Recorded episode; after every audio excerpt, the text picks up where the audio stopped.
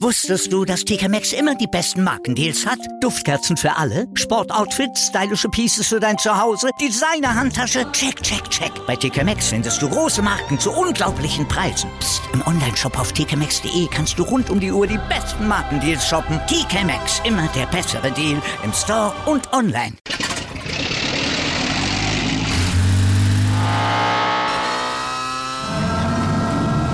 Von 0 auf 100. Aral feiert 100 Jahre mit über 100.000 Gewinnen. Zum Beispiel ein Jahr frei tanken. Jetzt ein Dankeschön, rubbellos zu jedem Einkauf. Alle Infos auf aral.de. Aral, alles super. Benvenuti zu Calcio, der Podcast. Von und mit Lorenzo Schütze und David Casula. Buongiorno a tutti und benvenuti zu einer neuen Ausgabe von Calcio, der Podcast mit meinem guten Freund und Kollegen Lorenzo. Buongiorno. Buongiorno, hey, auch herzlich willkommen von mir. Ähm, wie immer freue ich mich natürlich schon auf die Folge und natürlich auch auf eine nette Unterhaltung mit dir, David. Wie du weißt, war gestern äh, San Valentino und da würde ich dich natürlich fragen, dank welchen Spieler hast du dich damals in den Culture eigentlich verliebt? Hm. Hm, schwierig, dank welchen Spieler. Ich muss ehrlich sagen, ich glaube, es war wegen Ronaldinho. Ronaldinho. Ich glaube, es war damals wegen Ronaldinho. Ja, das war, als er bei AC Mailand gespielt hat glaube ich. Ja, doch, bei AC Mailand hatte ich ihn, glaube ich, zum ersten Mal so richtig wahrgenommen. Ja. Als also bei ironischerweise war, ein bisschen zu klein, oder? Ja, genau, genau, genau. Ich hatte mir dann halt Videos später angeschaut. Ironischerweise auch, als er gerade in der Serie A gespielt hat. Deshalb ja. ganz Schicksal. cool. Ich weiß nicht. Ja, ich meine, ist ein Spieler so, da hast du einfach Spielspaß, während du zuschaust. So. Ja, Ronaldinho, äh, absolute Legende. Kann man nicht anders sagen. Wer war es bei dir? Äh, bei mir kurz und knapp äh, Gigi Buffon. Ah ja. Damals, klar. ja, damals zuerst gesehen. Ich war sechs Jahre alt äh, und so natürlich dann auch zu Juventus und Italien und äh, so zum Fußball gelangt. Bin ja auch selber Torhüter. Klar, ne? Dann ist Buffon natürlich das große Idol. Und äh, ja, wird es auch, wird's auch immer bleiben. Ähm, hinter uns liegt ein aufregendes Wochenende mit zwei absoluten Spitzenpartien und vielen Emotionen. Und vor uns liegt bereits auch wieder der europäische Wettbewerb, in dem mit Inter und Juventus noch zwei Teams um Europas Krone kämpfen und Lazio, Atalanta und der SSC Napoli treffen im 16. Finale auf absolute Schwergewichte. Welche das sind und wie wir unsere Chancen in Europa einschätzen, das hört ihr jetzt.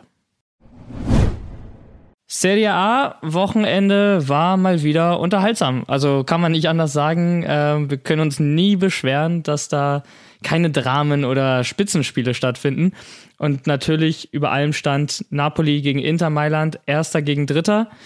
Ähm, mhm. Aus deiner Perspektive äh, vom Ergebnis am Ende 1 zu 1 überrascht? Hast, hättest du gedacht, dass sich da eine Mannschaft eher durchsetzt? Äh, ich hätte tatsächlich äh, an Inter gedacht, dass die sich da durchsetzen mit so einem 2-1 oder 1-0, also auch relativ knapp. Ein 1-1 muss ich sagen, war aber jetzt auch relativ verdient. Ähm, sieht ja in der Tabelle wieder relativ äh, rosig für viele Mannschaften aus. Inter hat ja jetzt Milan gepatzt eigentlich eher, genau, ne? so aus ihrer eben, Sicht. Genau, ja gut, wobei sie haben jetzt natürlich noch äh, ein Spiel weniger als Milan. So sind gerade auf dem zweiten Platz mit einem Punkt weniger. Napoli jetzt wieder auf dem dritten Platz. Hat aber auch, wie gesagt, ein Spiel mehr als äh, Inter. Juve auf dem vierten, Atalanta fünften und aber auch Atalanta, Lazio. Genau, aber auch Atalanta hat ja noch ein Spiel, äh, bleibt ja abzuwarten, wie das jetzt von der Liga gewertet wird. Ähm, genau. Ob ja. sie die drei Punkte bekommen am grünen Tisch oder ob sie noch mal ran müssen. Ähm, Stand jetzt sieht es ja eher danach aus, dass die Punkte äh, ja, nach äh, Mailand und äh, Bergamo einfach so gehen werden, dann würde das mhm. ja wieder bedeuten, Inter-Tabellenführer und Juventus wieder raus aus den Champions League-Plätzen.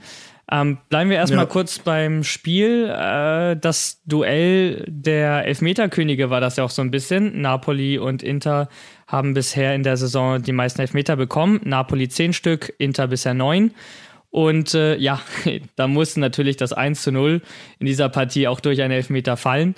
Ähm, und was mir da einfach aufgefallen ist, also keine Diskussion, es war ein glasklarer Elfmeter für den SSC, ähm, aber der Jubel von Insigne, nachdem er das Tor gemacht hat, wie viele Emotionen da drin waren, wie viel Liebe da drin war, äh, wie er wirklich vor Freude da ausgerastet ist, es war in dem Moment noch schwerer für mich zu begreifen, dass der im Sommer weggeht.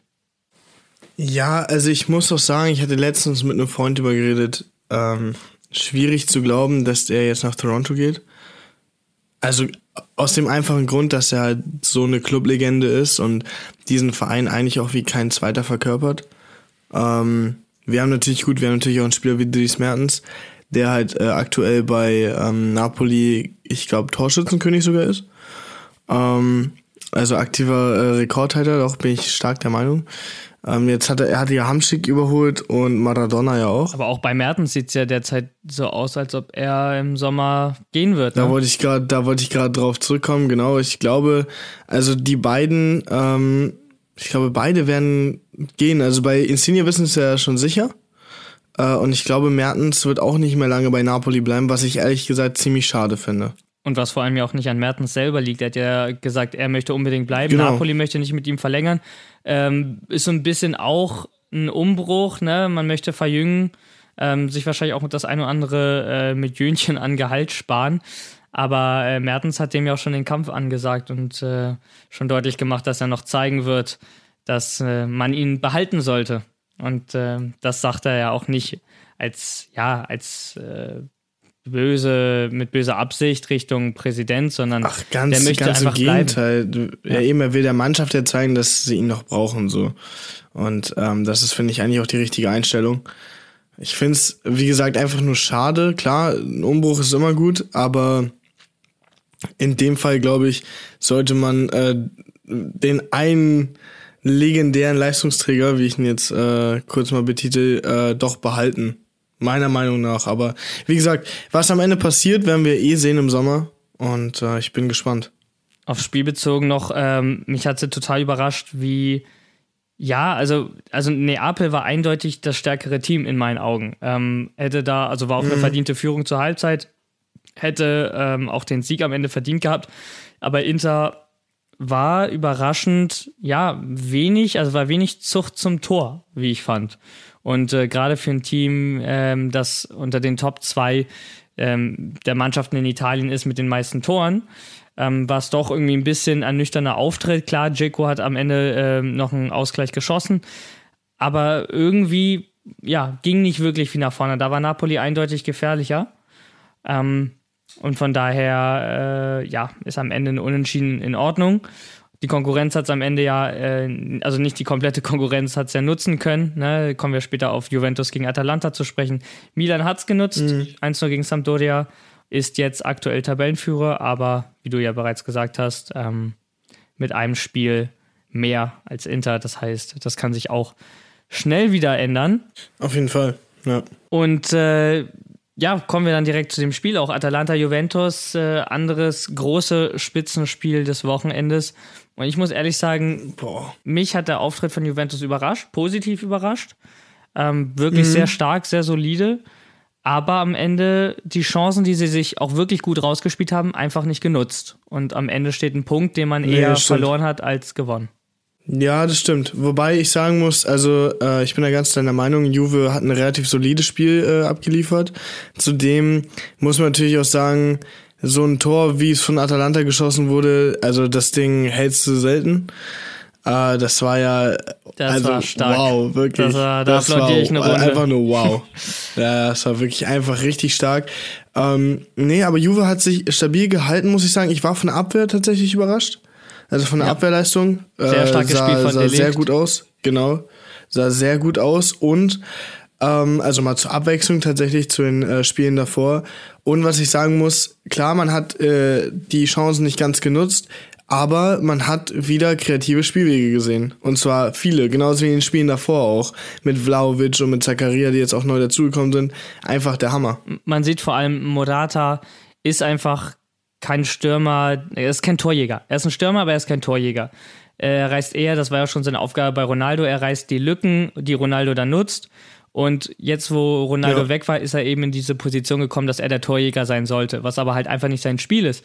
Und jetzt, wo Vlaovic eben ihm zur Seite gestellt wird, merkt man wieder, Morata ist ein viel besserer Assistgeber oder einer, der die Räume aufmacht, damit Spieler wie Vlaovic sie eben nutzen können. Und man merkt sofort, genau, das funktioniert ja. bei Juventus deutlich besser. Ja, er, er, also er kreiert die Chancen durch seine Laufwege halt Exakt, viel besser. Ja. So wie du es halt sagst. Also er ist halt, das fand ich auch immer äh, ein bisschen doof äh, an der, also das hatte ich immer zu kritisieren an seiner, also an der Kritik zu ihm oder zu seiner Person. Das, weil bei vielen Spielen, also Spielern kannst du es halt nicht auf dem Blatt Papier festmachen, ob die jetzt wichtig sind oder nicht sondern die Art, wie sie halt spielen. Und bei Morata ist es halt so, Morata ist ein super Spieler und ja, der ist halt manchmal echt ein Holzfuß, aber genauso wie Timo Werner. Aber dafür sind beide halt relativ schnell. Gut, Werner ist wahrscheinlich ein bisschen schneller äh, bei Chelsea, aber die beiden reißen halt extrem viele Räume und schießen dann die Tore, wenn sie es halt müssen. So. Natürlich gut, jeder macht mal Fehler, klar. Ähm, aber man muss auch immer wissen, äh, welchem Spieler welche Rolle zuge, äh, zugesprochen wird. Wird auf jeden also Fall auch, auch interessant zu sehen sein, ob Juventus äh, Modata im Sommer behalten wird oder eben ähm, ja, ja, sagt, man möchte mit Chiesa und Vlaovic. Und die Frage, die Personalie, die Baller ist ja eben auch noch nicht beantwortet. Ähm, Stimmt, ja. Aber ich glaube schon, dass Juventus im Sommer, äh, wenn sie denn mit die Baller verlängern, äh, Morata ziehen lassen und mit, mit äh, Chiesa, Dybala und Vlaovic in die neue Saison starten werden. Wäre auch, glaube ich, nicht das Verkehrteste und äh, ja, würde wieder noch einen spannenderen Titelkampf nächstes Jahr machen. Juventus ähm, durch das äh, Unentschieden eigentlich raus. Äh, jetzt kann man es eigentlich sagen. Ja. Klar, Finola Fine, ja. aber äh, sei mal ehrlich, ähm, der Abstand auf, die, auf Milan gerade äh, ist einfach schon zu groß, wenn Inter das Nachholspiel gewinnt. Ja, wenn Inter das Nachholspiel gewinnt, glaube ich auch, ist es zu groß. Äh, allerdings muss ich sagen, ähm, ist es ja auch diese Saison einfach mal wichtig, wieder in der Champions League zu landen. Das haben sie ja äh, gut letzte Saison ja auch gerade knapp geschafft auf dem vierten. Ähm, diese Saison umso wichtiger, dass man da auch mal auf dem dritten oder zweiten landet. Aber umso wichtiger wären die Punkte jetzt gegen Atalanta gewesen. Genau, aber man muss sagen, da, also das Spiel fügt sich halt. Also, beziehungsweise die Mannschaft fügt sich dem Spiel. Ähm, die spielen solider, spielen besser und es war ja halt auch das, der Grund für diesen Umbruch. So, und jetzt, wenn sie jetzt nochmal auf dem Champions League Platz landen, sich über die Sommerpause nochmal zusammenrappeln quasi, denke ich, kann das nächstes Jahr wieder was mit der äh, Meisterschaft werden. Ja, die Meinung teile ich da auch. Ähm, zwei Szenen, die wir definitiv besprechen müssen, äh, mal von Malinowskis Traumtor abgesehen, der übrigens äh, interessanterweise sein drittes Tor gegen Juventus schon gemacht hat in seiner Karriere. Gegen keinen anderen Gegner mhm. trifft er häufiger. Musst du auch erstmal die nee. auf die Fahne schreiben. Ja. Ne? Also ja, ich, ich treffe gegen keinen häufiger als Juventus Turin. Also es ist äh, keine schlechte Statistik, glaube ich. Nee, definitiv nicht. Gegen so kannst du auch in der Bar flirten. In Bergamo. ja, ja, das stimmt. Aber über die zwei äh, Aufreger des Spiels, ähm, oder vielleicht auch vermeintliche, erste Szene, Chesney hm. rennt raus ähm, bei einem Angriff von Atalanta, völlig unnötigerweise, meiner Meinung nach. Es sind zwei Verteidiger da, da muss der Keeper ähm, im Strafraum bleiben. Gut. Und dann wird von Atalanta eben Handspiel reklamiert. Der war hat's gecheckt, kein Handspiel gegeben. Und ich muss sagen, das ist korrekt. Ich habe da auch kein Handspiel gesehen. Wie. Nee, ich auch nicht. Also es war viel zu leicht. Also der Kontakt war halt einfach viel zu leicht, meiner Meinung nach. Beziehungsweise. Der hat für mich gar nicht mal den ja, getroffen. also genau, beziehungsweise fast gar nicht getroffen. Und da, also ich finde es auch immer ein bisschen problematisch, äh, wenn alle auf einmal Handspiel rufen. Ähm, weil es A natürlich die Aufgabe des äh, Schiedsrichters ist und B natürlich auch, also klar, du bist ja natürlich parteiisch, ne? Das ist ja natürlich, dass du jetzt einen Elber kriegst, beziehungsweise Handspiel dann gepfiffen wird. Und ja, es ist eine rote Karte, ne? Es ist äh, ja, auf genau. der Gegner das, ja. weniger. Das bedeutet ja. viel. Mhm. Ja, definitiv. Vor allen Dingen, wenn du gegen äh, einen Gegner wie Juventus spielst, ist ja, ist ja auch ein Topspiel gewesen, ne? Also es war jetzt nicht irgendwie äh, irgendein Kellerspiel oder was auch immer ähm, sondern da ging es auch noch richtig um was. So. Ja. Und ähm, wo wir bei der roten Karte oder einer möglichen roten Karte sind, kommen wir nicht drum rum, über äh, ja, das Einsteigen von Hartebor gegen Deschilio zu sprechen. Oh, ja. Und wirklich, wenn ich schon drüber nachdenke, klar, da schwingt natürlich auch ein bisschen Frust aus dem Spiel gestern bei mir mit, aber also wenn das nicht rot ist, was ist es dann? Ähm, weil ja, offene, offene Sohle, Sohle ne? also nur den Mann getroffen keine Chance auf den Ball. Äh, dass, dass Atalanta die Partie mit elf Mann beendet hat, ähm, mehr als glücklich. Ja, muss ich auch sagen. Also, wir hatten ja auch ein Bild äh, auf Insta gepostet und äh, gefragt, was ihr dazu sagt. Meiner Meinung nach also absolute rote Karte. Also wer da so reinspringt ja, mit der die Community Sohle. 1 zu 1 auch so gesehen. Und das war nicht alles Juventini. Also ich glaube, jeder, ja. der objektiv draufblickt, ähm, dem, dem tut der Fuß schon vom Zusehen weh. Also das war wirklich, äh, ja, äh, sehr hartes Einsteigen und vor allem, äh, ich glaube, 20 Sekunden später gab es Gelb für Morata für ebenfalls ein Foul. Aber wenn du überlegst, dass beide Aktionen mit derselben Karte bestraft wurden, lächerlich. Und da kommen Quatsch. wir wieder an den also Punkt. Also wirklich Quatsch. Genau, ja. und da kommen wir wieder an den Punkt. Es gibt eben diese Linie nicht in Italien. Du weißt nicht mehr, ja. wann gibt es welche Karte, weil jeder Schiedsrichter aus dem Bauch irgendwie was anderes entscheidet.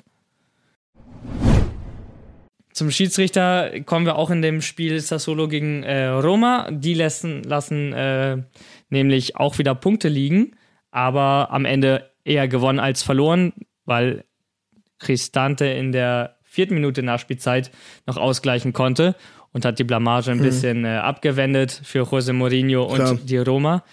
Und, äh, Wobei, ja, ich muss, äh, ich wollte dich da noch mal kurz fragen äh, und reingrätschen. Wir hatten ja vor der Saison Prognosen abgegeben. Ja. Jetzt haben wir Roma schon äh, in der zweiten Hälfte der Saison, also weit in der zweiten Hälfte der Saison, auf dem siebten Platz. Mhm. Fazit ist eine Enttäuschung für uns beide. Boah, erwischen mich jetzt auch in der kalten. Was haben wir, was habe ich, was haben wir denn vor der Saison bei also, der Roma gedacht? Ich glaube Platz 5, 6. Ja, also ich, äh, ja, nee, ich glaube, wir haben sie beide äh, in die Top 5 geholt. Beide. Fünf? Also ich glaube, okay. ich sogar Top 4. Okay, also 4 habe ich sie nicht geholt. Ich glaube, ja, du und ich Top 5 kann gut sein. Mhm. Ja, ein bisschen stärker eingeschätzt, aber da war uns beiden ja auch klar, ähm, das Projekt und die Roma hat mit Mourinho einfach ein Projekt. Das ist ja jetzt nicht, dass man erwartet, dass er den Scudetto im ersten Jahr holt.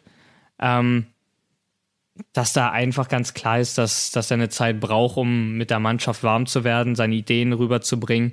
Und äh, von daher, wenn die Roma sich wieder für die Conference League oder sogar die Europa League qualifiziert, dann äh, sind sie schon happy damit. Ja, stimmt, ja, hast du recht. Also gut, ist ein Projekt, ne? Wir hatten sie beide ein bisschen höher geschätzt. Ähm, wobei ich sagen muss, siebter Platz jetzt auch keine wirklich krasse Enttäuschung sind jetzt halt ähm, in der, ja gut, in der oberen Hälfte immer noch. Und möglich ist es ja theoretisch immer noch auf den fünften Platz zu kommen in die Europa League. So, und theoretisch Eben, auch noch auf den vierten. Ja, ist ja spannend. Also ja, Eben, deshalb, also. Ja alles sehr eng beieinander. Genau, also es ist jetzt, also man kann jetzt noch nicht sagen, dass hier alles verloren ist. So. Das waren äh, die wichtigsten Spiele aus der Serie A vom Wochenende. Wir machen eine kurze Pause und dann sprechen wir über die Champions League und die Europa League. Bis gleich. Bis gleich. Werbung Wusstest du, dass TK Maxx immer die besten Markendeals hat? Duftkerzen für alle, Sportoutfits, stylische Pieces für dein Zuhause, Designer-Handtasche, check, check, check. Bei TK Maxx findest du große Marken zu unglaublichen Preisen. Psst. im Onlineshop auf tkmaxx.de kannst du rund um die Uhr die besten Markendeals shoppen. TK Maxx, immer der bessere Deal im Store und online. Wieder live von ihrem Toyota-Partner mit diesem Leasing-Auftakt. Der neue Toyota Jahreshybrid. Ab 179 Euro im Monat. Ohne Anzahlung. Seine Sicherheitsassistenten laufen mit. Und ja, ab ins Netz mit voller Konnektivität. Auch am Start die Toyota Team Deutschland Sondermodelle. Ohne Anzahlung geht's in die nächste Runde. Jetzt los sprinten zu ihrem Toyota-Partner. Werbung Ende. Und da sind wir wieder zurück aus der Pause, starten direkt mit dem Spiel rein, glaube ich, was äh, ja die meiste Aufmerksamkeit unter anderem auf sich ziehen wird. Inter Mailand gegen den FC Liverpool. Morgen Abend, 21 Uhr, ist hm. Anpfiff. Ähm, wir haben ein Interview geführt mit einem Inter-Fan und mit einem Liverpool-Fan, weil wir einfach mal beide Sichtweisen ähm, der Fanlager eben in unserem Podcast holen wollten. Freue mich auch sehr, dass es geklappt hat. Bevor wir dann gleich zum Interview mit Max kommen, ähm, dem Intertifoso, würde mich natürlich bei dir interessieren, was erwartest du von so einer Partie? Viel, also wirklich viel. Ähm, ich erwarte, äh, ich erwarte viele Tore, beziehungsweise wenn nicht viele Tore, dann auf jeden Fall viele Chancen. Ähm, ein spannendes Hin und Her, sind beide offensiv sehr stark, wobei Inter natürlich jetzt ein bisschen geschwächt hat, haben wir auch drüber geredet, beziehungsweise du vorhin erwähnt, dass äh, die ja gerade offensiv nicht mehr so berauschend sind. Im letzten Spiel, ähm, im letzten Spiel war es. Äh, ja, ja, ja. wobei gegen, äh, gegen, gegen Milan war es jetzt auch so, naja, also muss ja. ich sagen, geht besser. Gut, Milan hat die zweitbeste ja. Offensive. Das war klar, dass äh, man ein bisschen vorsichtiger ist, sich abtastet. Äh, aber ja, wenn man es ähm, drauf bezieht, Milan und Napoli waren Topspiele und Liverpool wird nicht weniger eins werden. Also ähm, muss man da ein bisschen mehr, mehr tun und ein bisschen mehr Tore schießen. Das stimmt. Ja, genau. Also äh, das erwarte ich mir so. Also relativ viel, relativ viel Spannung, äh, dass beide anziehen und das ein sehr spannendes Spiel wird und alles andere als ein langweiliges Achtelfinale. Und äh, ich würde sagen, dann äh, sprechen wir jetzt mit Max, dem Intertifoso. Wir haben da ein bisschen ein paar Fragen vorbereitet, ähm, werden jetzt mit ihm drüber sprechen und wünschen euch natürlich dabei auch viel Spaß. Buonasera Max, äh, schön, dass du wieder am Start bist und mit uns über das morgige Spitzenspiel zwischen Inter Mailand gegen den FC Liverpool sprichst. Buonasera. Inter befindet sich derzeit auf dem zweiten Platz in der italienischen Serie A, auch wenn die Mannschaft von Simone Inzaghi noch ein Spiel in der Hinterhand hat und wieder die Tabellenführung übernehmen kann. Nichtsdestotrotz holte man zuletzt nur einen Punkt aus den letzten beiden Spielen gegen die direkte Konkurrenz aus Mailand und Neapel. Gibt dies Anlass zur Sorge oder wie bewertest du die aktuelle Situation? Gut, klar, von den drei Topspielen hat man keines gewonnen, aber dafür auch nur das Derby unglücklich verloren. Jetzt am Wochenende 1-1 bei Napoli. Ja, aber man hat ja noch immer, wie gesagt, das Spiel gegen, ich glaube, auswärts Bologna war es, hat man noch immer in der Hinterhand, weil es abgesagt wurde. Mhm. Und ähm, wenn man das gewinnt, ist man wieder Erster weil Milan zuletzt am Wochenende gewonnen hat. Sind jetzt Erster. Und dank des Unentschiedens hat man aber Napoli auf Distanz gehalten. Gleichzeitig war es das zweite Spiel gegen Napoli. Man hat den direkten Vergleich da gewonnen nach dem 3-2 zu Hause. Das ist schon mal sehr wichtig. Und wie gesagt, zum Ende war es ja immer so in den letzten Jahren, dass Milan und Napoli halt relativ irgendwann die Luft ausgehen wird. Ja. Und es wird sich auch, das ist auch etwas, was man denken muss, das wird auch viel damit zu tun haben, wie weit werden wir in der Champions League kommen. Ich meine, klar, nach dieser dämlichen Auslosung, wo es zuerst Ajax gab und dann den Fehler und dann gab es Liverpool, blöder hätte es schon fast nicht mehr laufen können. Aber pff, wer weiß. Ich meine, das war vor zwei Jahren hat Liverpool auch Atletico bekommen. Ja. Und Atletico musste auch erst zu Hause ran, hat da 1-0 zu Hause gewonnen und dann dramatisch in der Verlängerung in Enfield weitergekommen. Ich meine, warum sollte uns das nicht auch gelingen? Als im Vergleich zu Liverpool als Underdog. Auch wenn man sagen muss, klar, Inter hat gefühlt den genauso großen Namen wie Liverpool, aber man muss auch ganz klar sagen, da fehlt halt schon noch ein bisschen etwas zu dem, was Liverpool drauf hat und was die seit Jahren konstant aufs Parkett bringen, national und international. Deswegen ist zwar Liverpool der Favorit, aber man sollte uns definitiv nicht unterschätzen.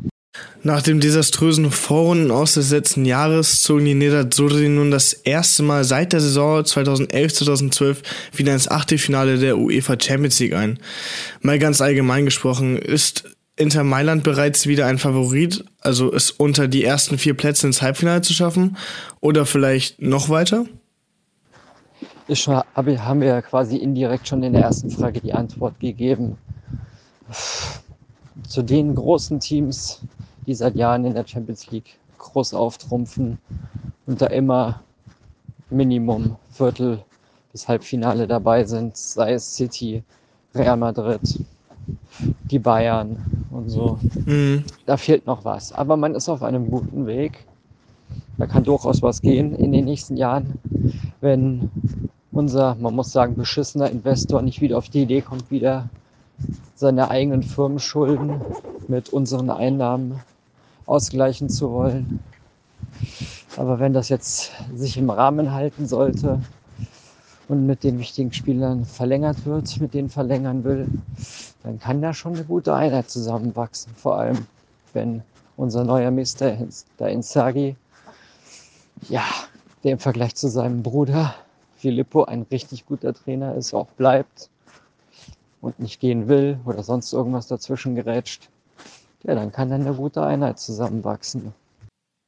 In der Coppa Italia bezwang man zuletzt die Roma, steht souverän im Halbfinale. Glaubst du, dass die Mannschaft die Euphorie daraus mit in die kommende Champions League Partie nehmen kann und wird?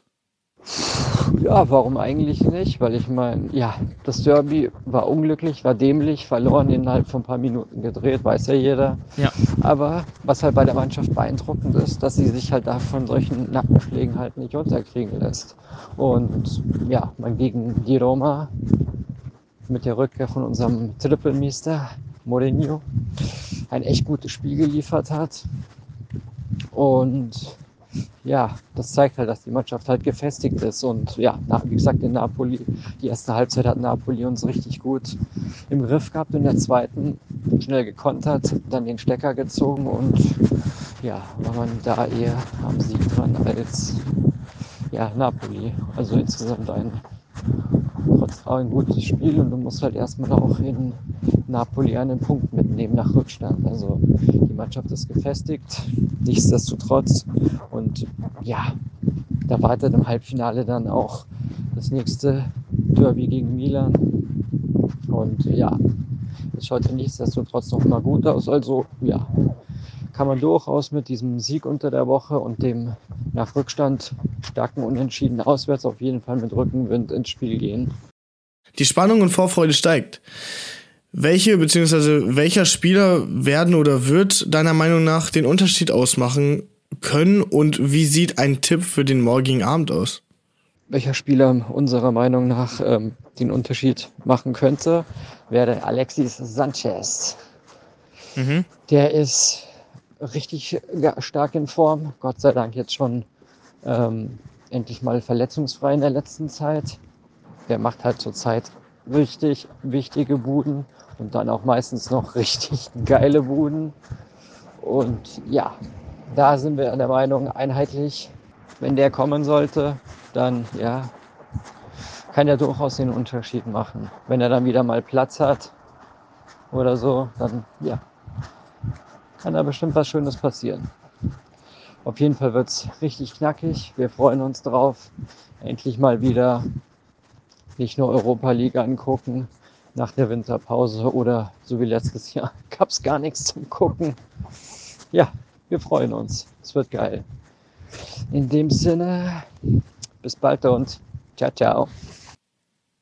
Grazie Max für deine Einschätzung aus der Sicht der Nerazzurri und viel Spaß natürlich bei diesem ganz besonderen Spiel morgen im Giuseppe Merza. Ciao, ciao. Ciao, ciao. Interessanter Einblick auf jeden Fall. Ähm, wir beide können ja nicht so aus äh, der Inter-Fan-Perspektive sprechen. Von daher, nee. äh, ja, grazie Max, dass du uns da ähm, ja bisschen einen Einblick gewährt hast. Aber wir wollen ja eben heute. Dafür holen wir ja noch andere Leute ran, ne? dass wir nicht nur wir das machen. Exakt. Und wir wollen ja eben ähm, vor so einem wichtigen Champions League-Spiel nicht nur die Meinung äh, von der italienischen Mannschaft hören, sondern eben interessanterweise auch mal aus der in Anführungszeichen gegnerischen Perspektive vom FC Liverpool. Und dazu haben wir Philipp Büttner, einen Liverpool-Fan, eingeladen und auch für ihn ein kleines Interview organisiert. Hey David, vielen Dank äh, für die Einladung. Ich freue mich total, Teil äh, eures Podcasts zu sein und ja, mag die Arbeit sehr, die ihr dort macht und ja, freue mich mal, meine Gedanken mit euch teilen zu dürfen. Ciao Philipp, vielen Dank, dass du dir Zeit nimmst, mit uns über den FC Liverpool und das anstehende Spiel in der Champions League gegen Inter Mailand zu sprechen. Bevor wir jedoch dazu kommen, würde mich natürlich interessieren, oder uns, wie du zum FC Liverpool gefunden hast und was dich an diesem Club besonders fasziniert und begeistert. Ja, wie bin ich zum FC Liverpool gekommen? Ähm, schon immer eine große Vorliebe für den englischen Fußball gehabt. Schon immer ähm, auch als kleines Kind den englischen Teams in der Champions League die Daumen gedrückt. Und dann war es 2001 das eine ausschlaggebende Spiel, da war ich neun Jahre alt. Ähm, da hat Liverpool im UEFA Cup in Dortmund gegen Deportivo Alaves gespielt, 5-4 gewonnen, war ein Wahnsinnsspiel, richtig geile Stimmung im Stadion. Das war so der erste Moment und dann der finale Auslöser, wie sicherlich bei vielen war, das wahrscheinlich beste Champions League-Finale aller Zeiten. Passt natürlich auch, dass ich das in dieser Runde sage. Ähm, Milan ähm, gegen Liverpool 2005 in Istanbul. 3-0 hinten. Ähm, ich wollte schon zur Halbzeit am liebsten ins Bett gehen. Äh, ja, konnte damit gar nicht umgehen, dass das nach einer sehr klaren, sehr deutlichen Niederlage aussah für den Verein, den ich da schon sehr, sehr cool fand. Und ja, hab, wurde zum Glück überredet, aufzubleiben und weiter zu gucken. Und ja, der Rest ist natürlich Geschichte, Wahnsinnsspiel mit, ähm, ja, ich glaube bis heute kann man weiterhin festhalten, einer qualitativ schlechteren Mannschaft. Damals eine herausragende Milan-Mannschaft besiegt, äh, wahrscheinlich eine der besten Vereinsfußballmannschaften aller Zeiten. Und ähm, ja, so kam es und seitdem bin ich auch Liverpool-Fan stets geblieben, war jetzt schon regelmäßig in England, war auch mit der Mannschaft schon ein paar Mal international unterwegs. Und ja, was ähm, mich fasziniert an dem Verein ist, glaube ich, vor allem ähm, ja, die ganze Tradition und ähm, wer einmal im Enfield gewesen ist, wer einmal dort die Treppen zu seinem Platz äh, gelaufen ist, wer einmal ja, diese ganze Faszination rund um diesen Verein mitbekommen hat. Und ja, wer dort einmal im Stadion wirklich live You Never Walk Alone gehört und mitgesungen hat, äh, der weiß, ähm, ja, dass dieser Verein absolut für Gänsehaut steht. Und ähm, ja, das ähm, wird in meinem Leben keinen Moment mehr geben, wo ich diesen Verein nicht supporten werde. Äh, hoffe ich zumindest. Und ja, dementsprechend ähm, freue ich mich da einfach ähm, auf die kommenden Spiele, auf die kommenden Monate. Und äh, ja, und man ist natürlich nach vielen Jahren, äh, wo man als Liverpool-Fan äh, gelitten hat, viele Jahre auf die Meisterschaft äh, gewartet hat, ähm, oft auch wirklich ähm, ja, ein gutes Stück hinter der absoluten Spitze zurück war freut man sich natürlich extrem, wie es jetzt die letzten drei, vier, fünf Jahre läuft. Und ähm, ja, hoffen wir, dass das noch einige Jahre so anhält. Der FC Liverpool gehört auch in diesem Jahr wieder zu den Top-Favoriten auf den Henkelpott. Doch auch in der heimischen Premier League läuft es für die Klopp 11 bisher außerordentlich gut. Dort steht man aktuell auf dem zweiten Platz hinter Titelverteidiger Manchester City. Was macht den FC Liverpool spielerisch so stark und was sind aus deiner Sicht die Gründe für den erneuten Aufstieg der Reds in den letzten Jahren? Der sportliche Aufstieg ist aus meiner Sicht ähm, ja ganz klar natürlich auch mit dem Namen Jürgen Klopp und dem ganzen Trainerteam und vor allem dem Scouting-System dahinter ähm, verbunden. Wenn man sieht, was der Verein zuvor auch schon an Geld ausgegeben hat für Transfers, bevor Klopp ähm, nach Liverpool kam und dort einen Fehltransfer nach dem nächsten umgesetzt hat, ein Andy Carroll aus Newcastle geholt hat für ja an die äh, 50 Millionen müssten es damals, glaube ich, gewesen sein. Und viele, viele andere wirklich schwache Transfers gemacht hat. Und mittlerweile muss man halt sagen, guckt man sich die Transferpolitik der letzten ja, fünf, sechs Jahre an, dann sind dort in der Regel neun von zehn Transfers wirklich einfach gut. Und das ist natürlich gerade in der heutigen Zeit, wo so viele Vereine mit Geld um sich werfen, natürlich ein riesen Vorteil, dass du wirklich ganz gezielt äh, ein System hast, dass du sehr, sehr stark über die Außen spielst, dass du natürlich ein sehr energievolles, energiereiches Spiel aufziehst und danach eben ganz ähm, gezielt scoutest und die Spieler nach Liverpool holst. Und ja, dementsprechend ähm, bin ich da auch sehr optimistisch, dass auch die weitere Zukunft sehr positiv aussieht. Mit Mo Salah und Sadio Mané kehren zwei essentielle Stammspieler vom Afrika Cup zurück. Beide erreichten sogar das Finale. Sind sie in der kommenden, äh, sind sie in den kommenden Spielen der Königsklasse der entscheidende Faktor oder glaubst du, dass andere Spieler den Unterschied machen werden? Wer den Unterschied ausmachen könnte bei ähm, Liverpool, das ist schwer zu sagen, weil diese Mannschaft einfach äh, in allen Mannschaftsteilen wirklich mit Weltklasse besetzt ist. Ja. Und ja, Salah Mané stechen da natürlich heraus. Gleichzeitig würde ich da noch ähm, den Diogo Jota nennen, ähm, der ja, portugiesische Außen- bzw. Mittelstürmer kann so ein bisschen beides spielen. Extrem gut in Form in den letzten Wochen, richtig torgefährlich. hat ähm, ganz starke Momente einfach in jedem Spiel dabei, auch während des Afrika Cups jetzt, wo Salah und Mané Liverpool gefehlt haben, war er der Spieler, der den Unterschied meist ausgemacht hat, der dafür gesorgt hat, dass Liverpool auch in diesem Zeitraum nahezu alle Spiele gewonnen hat und eben ja weiterhin in allen Wettbewerben vertreten ist. Da standen ja FA Cup und Ligapokalspiele an und ja. die hat man größtenteils äh, dank Jota gewonnen und ja, das, ähm, den sollte man auf jeden Fall auf dem Schirm haben äh, in der Champions League Gruppenphase, äh, in der Champions League K.O. Phase jetzt in den nächsten Wochen und da bin ich mega, mega gespannt und freue mich natürlich auch total über diesen Transfer, denn auch hier, ähm, ja, der kam aus Wolverhampton. Ich glaube, den hatten nicht viele auf dem Schirm. Ähm, da wurde auch geschluckt, als dann 40, äh, 45 Millionen für ihn bezahlt wurden, aber am Ende des Tages ein absoluter Top-Transfer, der dieser Mannschaft richtig weiterhilft.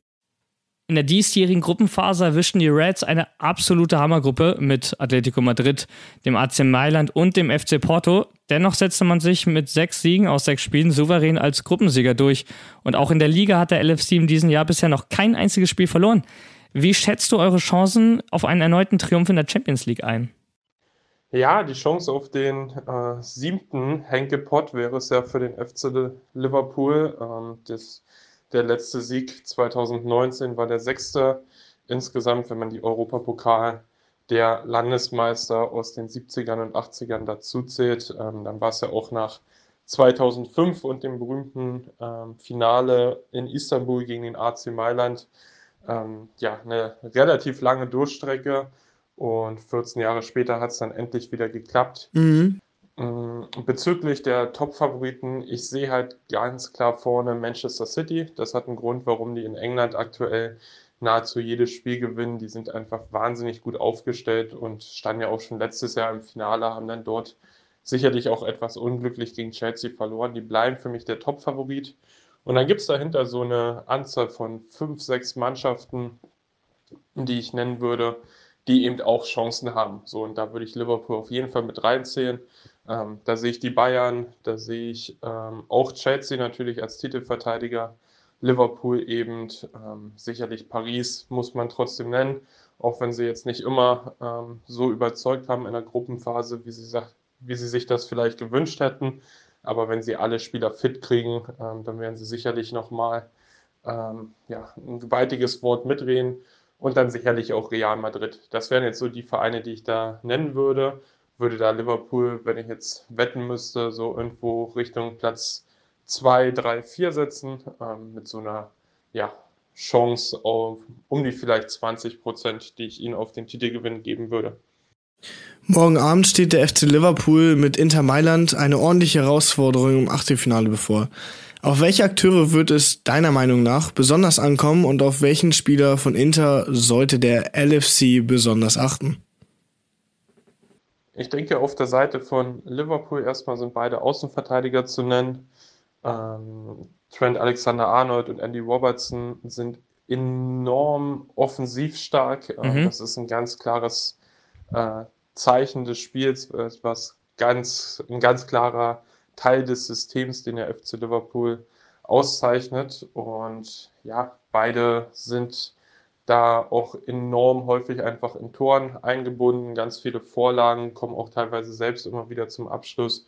Und ich glaube, dass das was ist, worauf sich die ein oder andere englische Mannschaft in den letzten Jahren äh, ab und an schafft einzustellen. Aber gerade in der Champions League äh, sieht man immer wieder, dass das natürlich Wahnsinn ist, wenn du Salah, Mané, Jota, Firmino, wer auch immer vorne auf dem Platz steht, verteidigen musst Auf und dann noch zwei extrem offensiv starke Verteidiger hast. Also ähm, die sehe ich auf Liverpooler Seite. Ähm, auf Inter-Seite würde ich Lautaro Martinez ähm, klar hervorheben. Es ist immer so, dass die quirligeren, ähm, ja, beweglicheren Angreifer ähm, der Liverpooler Abwehr eher wehtun können ähm, die ist zwar auch wieder ja, nach und nach besser in Form, hat trotzdem so ein paar Schwächen in den letzten Wochen aufgezeigt. Mhm. Ähm, ich glaube, so ein Stürmer wie Edin Dzeko, ähm, der wird von einem Virgil van Dijk und einem Joel Martip ganz gut verteidigt, aber so ein Lautaro Martinez, der kann schon ähm, ja, für einiges ähm, an Gefahr sorgen. Und ja, das ist sicherlich jemand, auf den es zu achten gilt. Bisher standen sich beide Teams erst viermal in der UEFA Champions League gegenüber, wobei die Reds meist die Oberhand behielten. Was ist dein Tipp für den morgigen Abend und wer wird letztlich ins Viertelfinale einziehen? Mein Tipp für das Spiel ist ein knapper Auswärtssieg des FC Liverpool. Ich würde dort mal auf ein 2 zu 1 gehen. Ähm, glaube, es wird ähm, ja kein einfaches Spiel. Inter hat eine gute Mannschaft, äh, in allen Mannschaftsteilen wirklich gute Spieler, vor allem eine sehr erfahrene Mannschaft, wie ich auch finde, was sicherlich wichtig ist in so einem Wettbewerb. Und ja, trotzdem glaube ich, dass die Qualität, die Liverpool hat, ähm, einfach noch mal ein Stück besser ist und deshalb wird es mit einem knappen Sieg zurück nach England gehen und ja, dann im Rückspiel, ähm, denke ich, wird man in Anfield da auch relativ sicher die nächste Runde erreichen können. Mhm. Ähm, Nochmal, ich glaube, Inter hat wirklich eine richtig gute Mannschaft. Ähm, bin total gespannt, freue mich extrem auf die beiden Spiele.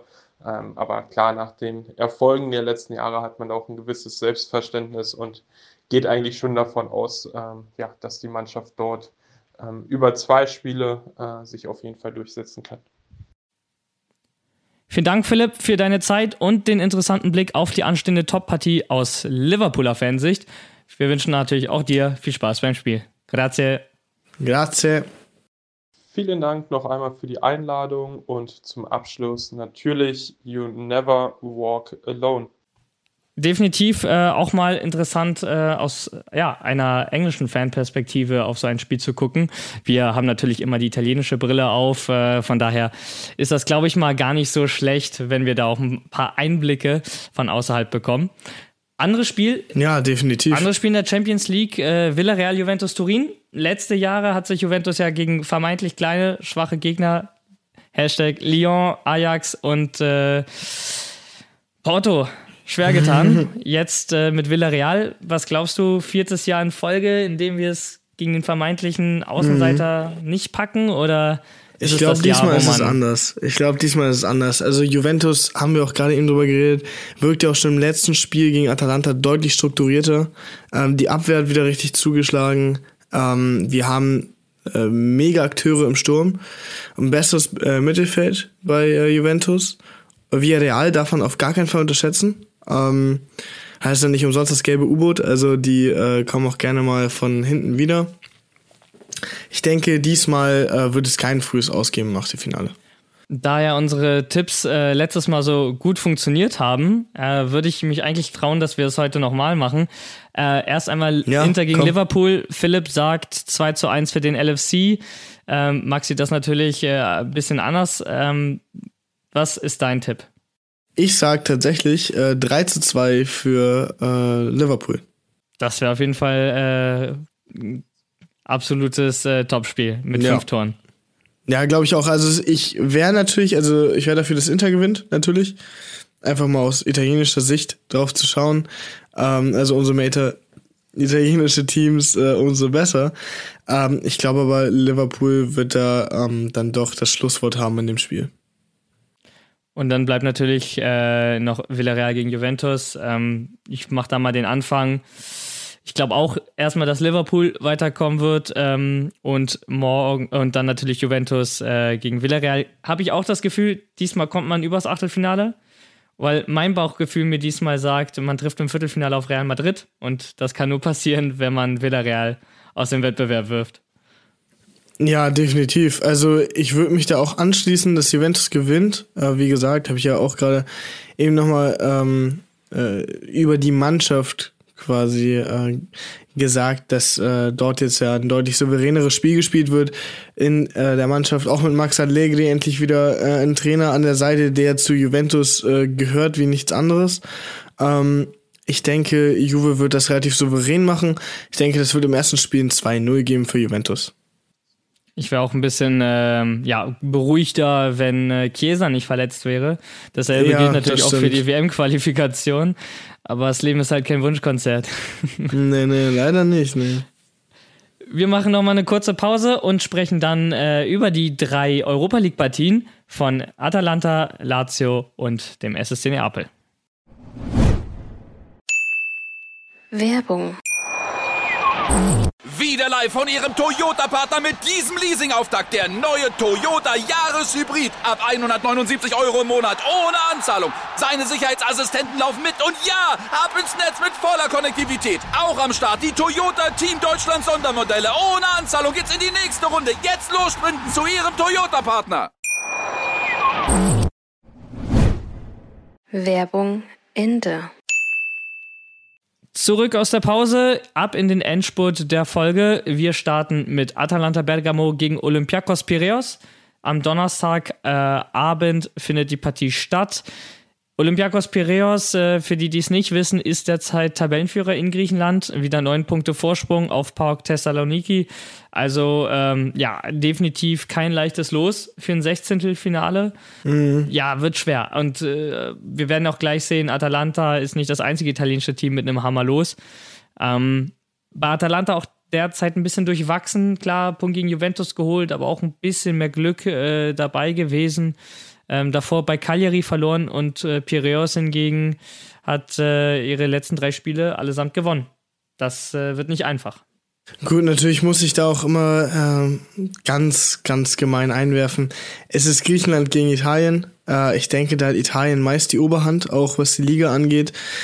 Ähm, ja, wird ein hartes Spiel. Also äh, Olympiakos Piraeus darf man auf gar keinen Fall untersch äh, unterschätzen. Das hat man ja auch in den vergangenen Saisons in der Champions League gesehen. Also das machen die ja schon seit Jahren. Besonders auswärts bei ihnen ist das ein Hexenkessel. Ja, ja, also das machen die jetzt schon seit Jahren super. Ähm, ja, ich, wenn ich da jetzt mal so einen Tipp abgeben dürfte, äh, würde ich sagen, dass Atalanta das aber mit einem 2-1 macht.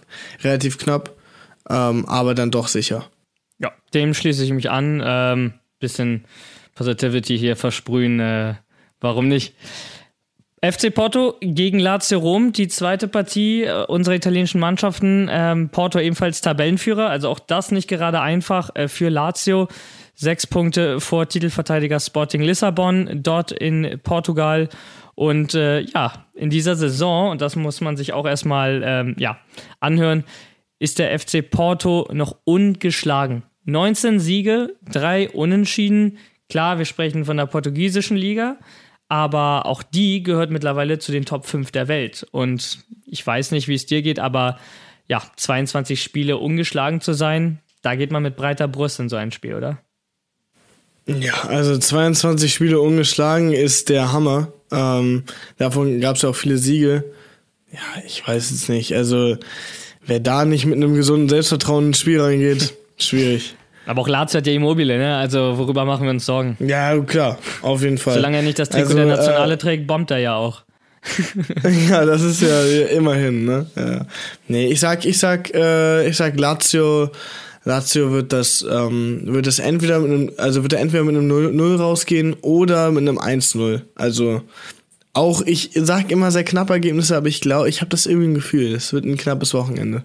Äh, eine knappe Woche. Auf europäischer Ebene sind die italienischen Mannschaften ja auch äh, nicht so dominant.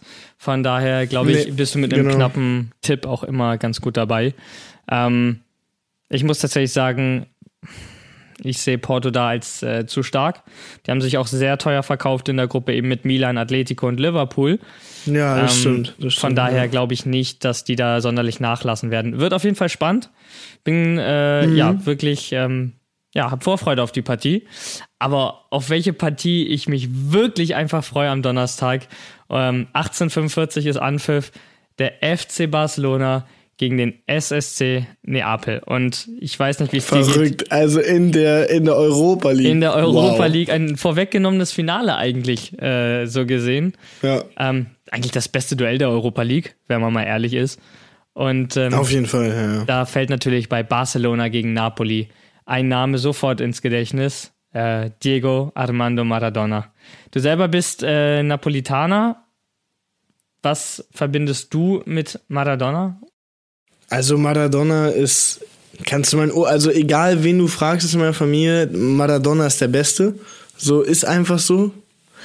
Ähm, Finde ich, ist aber, also ich würde es jetzt nicht, also ich will es nicht unterschreiben, der Beste überhaupt, aber Maradona war einfach wow. Also mir zeigt doch, mir mein Opa damals auch mal Videos von Maradona gezeigt und ähm, das war ja auch sein großes Idol, wie es für viele ja auch jetzt Messi oder Ronaldo sind. Oder damals Ronaldinho auch und äh, Ronaldo Nazario, also der R9 quasi, der brasilianische Ronaldo. Ähm, ja, absolutes Heiligtum. Ja, ja, also äh, vor allen Dingen Maradona. Also in äh, ja, aus genau, Neapel, also das ist ja, der hat ja einen Heiligenschein drüber. Das ist ja, ja. also jetzt natürlich der, leider der Kult, verstorben. Das ist ein wirklicher Kult, der sich darum gebildet hat. Ja, eben. Also leider verstorben jetzt, also wahrscheinlich wirklich mit einem Heiligenschein äh, oben mit äh, vielen anderen äh, Legenden wie Cruyff zum Beispiel. Ähm, nee, aber es ist halt einfach, also Maradona hat so die Zeit geprägt und auch, dass er damals ähm, zu Napoli gegangen ist und zu keinem anderen Verein war ja auch schon, also das war ja auch schon wow, also es war wirklich, es war wirklich beeindruckend. Vor allen Dingen hat er ja auch den letzten Scudetto äh, nach äh, Napoli gebracht, was ja auch, also wenn du das nach, Na also wenn du den Scudetto nach Napoli bringst, hast du Legendenstatus. So. Ja, dann bist du absolut unsterblich. Ähm, ja, ja. Mal sehen, wer der Nächste ist, der das schafft. Napoli ist ja immer mal wieder dran, aber äh, bisher hat es noch nicht gereicht seitdem. Sind aber auf einem guten Weg. Schauen wir mal. Wir haben mit Linus Pörschke, einem äh, Freund von mir und Barcelona-Fan, über die Partie gesprochen und äh, deswegen fangen wir auch diesmal an mit der, ja, sagen wir, Gästesicht auf die Partie. Wir drücken natürlich dem SSC Neapel die Daumen und äh, werden jetzt mit Linus über die Partie sprechen. Ciao Linus, schön, dass du dir auch die Zeit für uns genommen hast und mit uns ein bisschen über das bevorstehende Spiel des FC Barcelona gegen den SSC Neapel sprechen möchtest. Moin, ja, vielen Dank, dass ich dabei sein darf. Ich freue mich schon äh, extrem auf das Spiel. Wollen wir ehrlich sein, es gab schon einfache Zeiten, des F Fan des FC Barcelona zu sein. Mit hohen Schulden und natürlich dem Abgang von Superstar Lionel Messi muss Barca sich neu erfinden. Siehst du den Verein da auf einem guten Weg?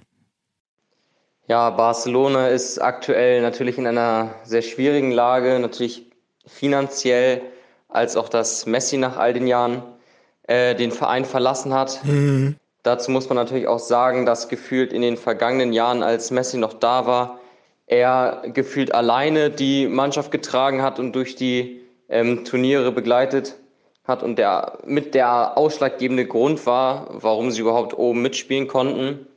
Ähm, ich meine, Real Madrid hat vor einigen Jahren, wo äh, Ronaldo gegangen ist, ja ähnliche Schwierigkeiten gehabt. Mittlerweile würde ich sagen, jetzt nach den letzten Transfers ist es auf jeden Fall wieder so, dass Barca äh, bergauf steigt, inklusive des ähm, Trainerwechsels zu Xavi. Ich glaube, der tut dem Verein sehr, sehr gut. Und ich bin gespannt, was die Mischung aus äh, alten Stars wie Piquet, Sergio oder auch jetzt den zurückgeholten Dani Alves ähm, in Verbindung mit den jungen Spielern wie, wie Gavi oder Pedri, was sie da so reißen können. In der Liga ist Barcelona so ein bisschen zwischen Genie und Wahnsinn. Vor zwei Wochen schlägt man Atletico Madrid, äh, nur um jetzt am Wochenende per Last-Minute-Treffer einen Punkt gegen Espanyol retten zu können. Was sind deiner Meinung nach die Gründe des also die Gründe für diese Inkonstanz? Ja, was ich glaube, ist, ähm, dass unter Xavi noch diese Konstanz nicht ganz da ist zwischen alterfahrenen Spielern und Jungspielern. Also wenn man sich jetzt zum Beispiel das Spiel gegen Atletico Madrid anschaut, da bin ich der Meinung, dass halt Barcelona von vorne bis hinten eigentlich alles äh, stabil runtergespielt hat. Sie haben Chancen genutzt, sind als Team aufgetreten, mhm. ähm, hatten Passstaffetten, die man sich äh, so lange auch wieder gewünscht hat. Also das war echt ein Top-Spiel. Äh, jetzt gegen Espanyol ist das natürlich etwas zurückgegangen. Also da merkt man einfach, dass in bestimmten Situationen noch etwas Unsicherheit besteht. Auf der einen Seite treffen sie in der zweiten oder dritten Minute zum 1-0 ähm, und ruhen sich dann aber gefühlt darauf aus und dann merkt man einfach, dass bei den Gegentreffern das noch mehr oder weniger Einzelaktionen sind, dass nicht richtig raufgegangen wird, irgendein Spieler verschläft und das kann man sich halt auf dem Spielniveau nicht erlauben, auch gegen Espanyol nicht. Ähm, natürlich dann nochmal in der letzten Minute der Ausgleichstreffer, äh, wohlverdient, äh, wohlgemerkt. Mhm. Und man darf auch nicht vergessen, dass ein ganz knapper Abseitstreffer äh, Barcelona auch noch aberkannt wurde, wo auch der sehr, sehr gut rausgespielt wurde. Also man sieht die einzelnen Stiche Ich glaube aber nur, dass im, im Ernstfall da noch die Konsistenz fehlt und vor allem auch im Defensivverhalten da noch etwas Unsicherheit besteht.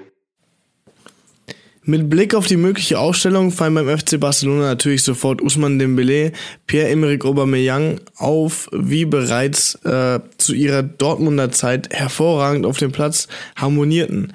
Nun sind die beiden Spieler wieder vereint und stehen gegen Napoli vielleicht gemeinsam auf dem Platz. Was erhoffst du dir von den beiden? Also über den Transfer von Aubameyang war ich ehrlich gesagt etwas überrascht. Ähm, positiv, wohlgemerkt. Ich finde, das ist ein klasse Stürmer und der hat bei Arsenal über die Jahre gezeigt, was er kann. Problematisch natürlich etwas, dass der ähm, bei Arsenal ja auch schon wegen seiner disziplinarischen Auffälligkeiten äh, mhm. die ein oder andere Strafe auffällig gekriegt hat. Das ist ja bei Usman Dembele nicht anders gewesen. Jetzt durch die ganzen Transfergerüchte von Dembele und wie die Vertragsverhandlungen gelaufen sind, glaube ich, dass Dembele fast gar keine Spielzeit mehr erhalten wird. Und auf der anderen Seite denke ich aber, dass Aubameyang sich da auf jeden Fall äh, vorne profilieren muss und erstmal, sage ich mal, seine Stärke nochmal neu beweisen. Wenn man daran denkt, dass vorne drin halt jetzt auch mit Ferran Torres oder Adama Traoré äh, zwei sozusagen schon bekannte Spieler ja. und auch sehr starke Spieler vorne mitspielen. Nicht zu vergessen, wenn äh, Memphis wieder fit wird oder irgendwann hoffentlich wieder Ansu Fati. Also die Konkurrenz ist auf jeden Fall groß, aber ich hoffe, dass dieser Konkurrenzkampf eher so das Beste aus allen rauskitzelt. Ähm, aber ich glaube, Dembele ist da bis zum nächsten Transferfenster draußen. Bereits 2020 trafen die beiden Teams aufeinander, mit dem besseren Ende damals für die Blaugrana. Damals bilden allerdings auch noch Luis Suarez und Lionel Messi den Sturm bei den Katalanen. Wie siehst du Barcelonas Chancen am Donnerstag und was ist dein Tipp, wie die Partie endet? Ja, das gute alte Sturmduo mit äh, Suarez und Messi ist natürlich schwierig einzuholen. Die haben sich ja blind verstanden, waren beste Freunde, sind sie ja immer noch sehr gute Freunde. Ähm, ja. Aber ich bin, wie gesagt, sehr gespannt, wie unter Xavi jetzt jung und alt da zusammen agieren können, ob sie in der Champions League dieses Jahr noch was reißen können und eventuell in La Liga sich auch noch einen Champions League Platz äh, ergattern können. Ich glaube, die Meisterschaft wird eher ein schwieriges Ziel, aber jetzt sind erstmal die Champions League Plätze wichtig. Und ich glaube aber dennoch, dass jetzt, was man aus den letzten Spielen mitgenommen hat, wenn die da ein bisschen Druck haben, jetzt in der Champions League, sag ich mal, sich das auch die Qualität über 90 Minuten zu bringen, dann denke ich, dass sie da auf jeden Fall gute Chancen haben. Ähm, ich glaube, dass durch die inkonsistente Abwehr da auf jeden Fall Gegentore äh, kassiert werden. Ich, mein Tipp ist ein 3 zu 2 für Barca. Mhm. Und wie wir das ja in den letzten Spielen auch sehen durften, glaube ich, dass es ein 2-2 über 85 Minuten gibt und dann irgendwann ab der 85. Minute eventuell in der Verlängerung noch das Siegtor von Barca gibt zum 3 zu 2. Ich würde es mir auf jeden Fall wünschen. Danke dir, Linus, für deine Zeit und Expertise und natürlich auch dir viel Spaß bei diesem Spitzenspiel. Ja, vielen Dank, dass ich dabei sein durfte. Ähm, egal wie das Spiel ausgehen wird, ich freue mich auf jeden Fall auf ein gutes und unterhaltsames Spiel. Und wenn es am Ende äh, für Barcelona entschieden wird, dann freue ich mich halt, halt einfach ein kleines bisschen mehr. Und natürlich darf da nicht die Perspektive äh, aus italienischer Sicht fehlen. Und dafür habe ich einen Freund von mir angerufen. Ähm, er ist Napolitaner, gebürtiger Napolitaner und natürlich auf die Partie besonders heiß. Deswegen, ähm, ja, habe ich mich besonders gefreut, mit ihm darüber auch sprechen zu können. Und das haben wir hier für euch. Ciao Valentino, wir freuen uns, dass du hier bist. Ich grüße noch äh, den äh, Podcast Calcio und äh, den guten Freund von mir, David Casula. Der SSC Neapel hat derzeit einen wahren Lauf. Zuletzt holte man 13 von 15 möglichen Punkten in der Serie A und musste sich nur vergangenes Wochenende mit einem Punkt gegen Titelverteidiger Inter Mailand begnügen. Was macht die Partenope aus deiner Sicht dieses Jahr so stark?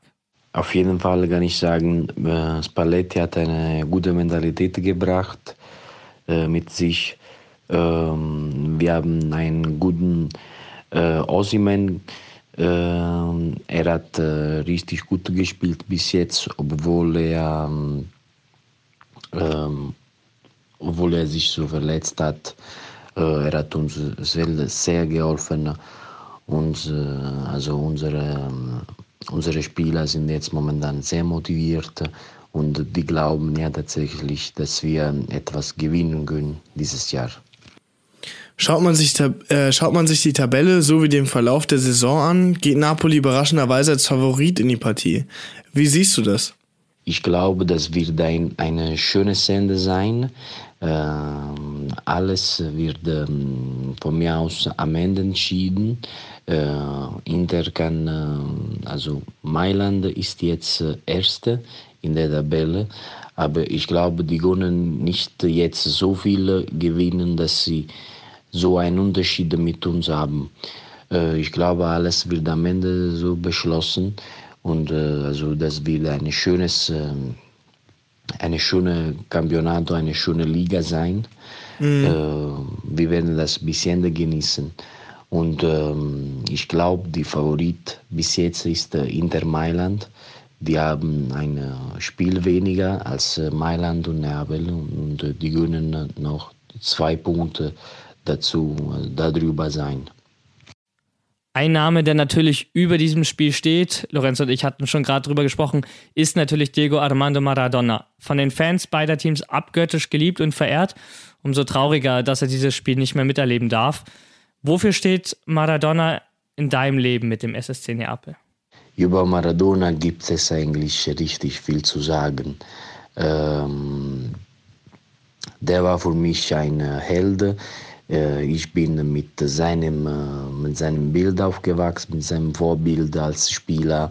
Ähm, wir, also junge Kinder, wir, wir sind so aufgewachsen auf der Straße und wir haben, wir haben immer versucht, äh, alles, was Maradona gemacht hat, alles nachzumachen. Seine Tore, seine Trophäe werden wir, werden wir nie vergessen. Was er mit uns so gewonnen hat, wie er Neapel so geliebt hat, das werden wir nie vergessen. Ähm, er ist von mir aus der Symbol von Neapel. Wenn ich an Neapel denke, denke ich sofort an Maradona. Er ist einer, der, so wie wir, der auf der Straße gewachsen ist und ähm, uns viel gebracht hat. Mhm. Und dank ihm, ich liebe diesen Sport. Mit Matteo Politano und Irving Lozano fehlen zwei absolute Topspieler. Wer kann deiner Meinung nach an einem solchen Abend den Unterschied machen und was ist dein Tipp für die Partie? Mir tut sehr leid, dass die beiden fehlen werden wegen einer Verletzung. Und ähm, äh, ich glaube, es gibt immer einen Unterschied. Es sind zwei gute Spieler, die sind sehr schnell und äh, schießen sehr gut. Gleichzeitig kann ich sagen, dass Mertens eine gute Alternative ist. Er kann sehr gut schießen. Er ist der Top.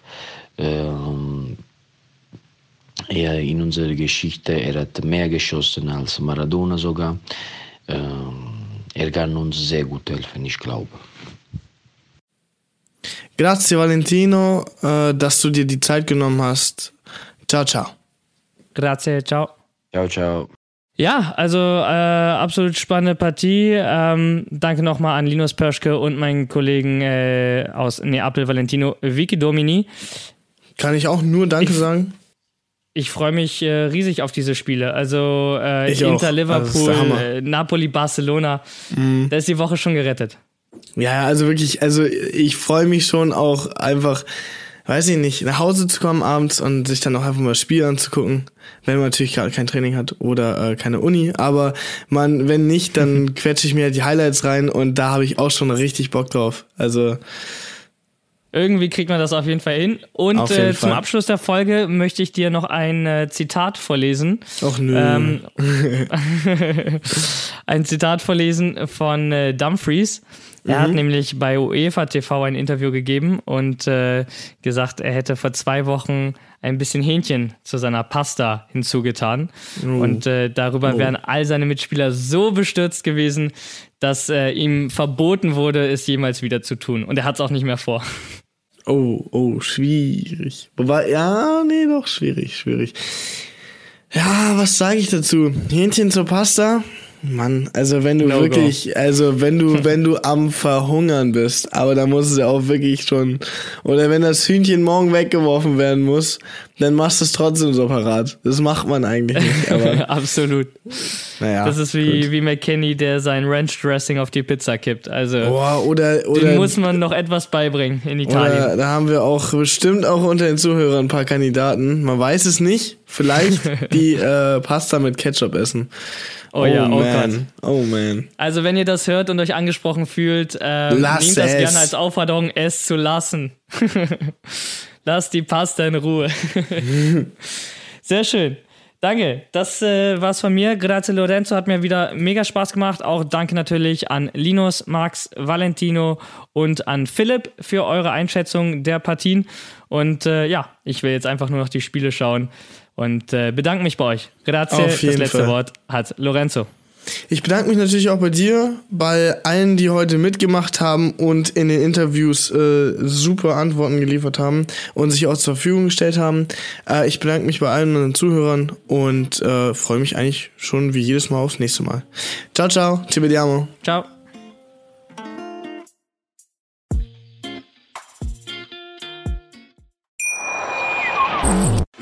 Live von Ihrem Toyota-Partner mit diesem Leasing-Auftakt. Der neue Toyota Jahreshybrid. Ab 179 Euro im Monat. Ohne Anzahlung. Seine Sicherheitsassistenten laufen mit. Und ja, ab ins Netz mit voller Konnektivität. Auch am Start die Toyota Team Deutschland Sondermodelle. Ohne Anzahlung geht's in die nächste Runde. Jetzt los sprinten zu Ihrem Toyota-Partner.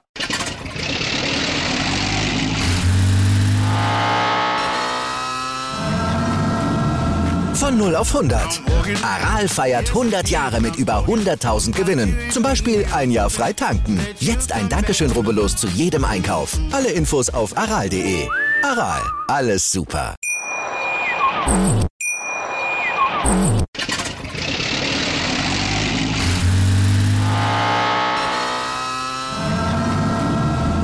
0 auf 100. Aral feiert 100 Jahre mit über 100.000 Gewinnen. Zum Beispiel ein Jahr frei tanken. Jetzt ein Dankeschön, rubbellos zu jedem Einkauf. Alle Infos auf aral.de. Aral, alles super. Wie viele Kaffees waren es heute schon? Kaffee spielt im Leben vieler eine sehr große Rolle. Und das nicht nur zu Hause oder im Café, sondern auch am Arbeitsplatz. Dafür gibt es Lavazza Professional. Kaffee am Arbeitsplatz, der genauso lecker schmeckt wie in eurem Lieblingscafé. Die perfekte Kaffeelösung für jede Art von Unternehmen. Klein, mittel, groß. Ihr habt auf jeden Fall einen Kaffee, der schmeckt. Die richtige Motivation für eure Arbeitstage. Alle Infos zu Lavazza Professional findet ihr auf lavazzapro.de mit allen Kaffeelösungen für euer Büro. Ich habe mich natürlich schockverliebt, weil die war wirklich ganz, ganz klein. So begann die Mensch-Hund-Beziehung zwischen Christina und Tierschutzhund Frieda. Und wie es danach, nach dem ersten Moment der Verliebtheit, so weiterging und welche Klippen es danach zu umschiffen galt, das hört ihr in der neuen Ausgabe von Iswas Dog, dem Podcast für harmonische Mensch-Hund-Beziehungen. Iswas Dog? Mit Malte Asmus. Überall, wo es Podcasts gibt.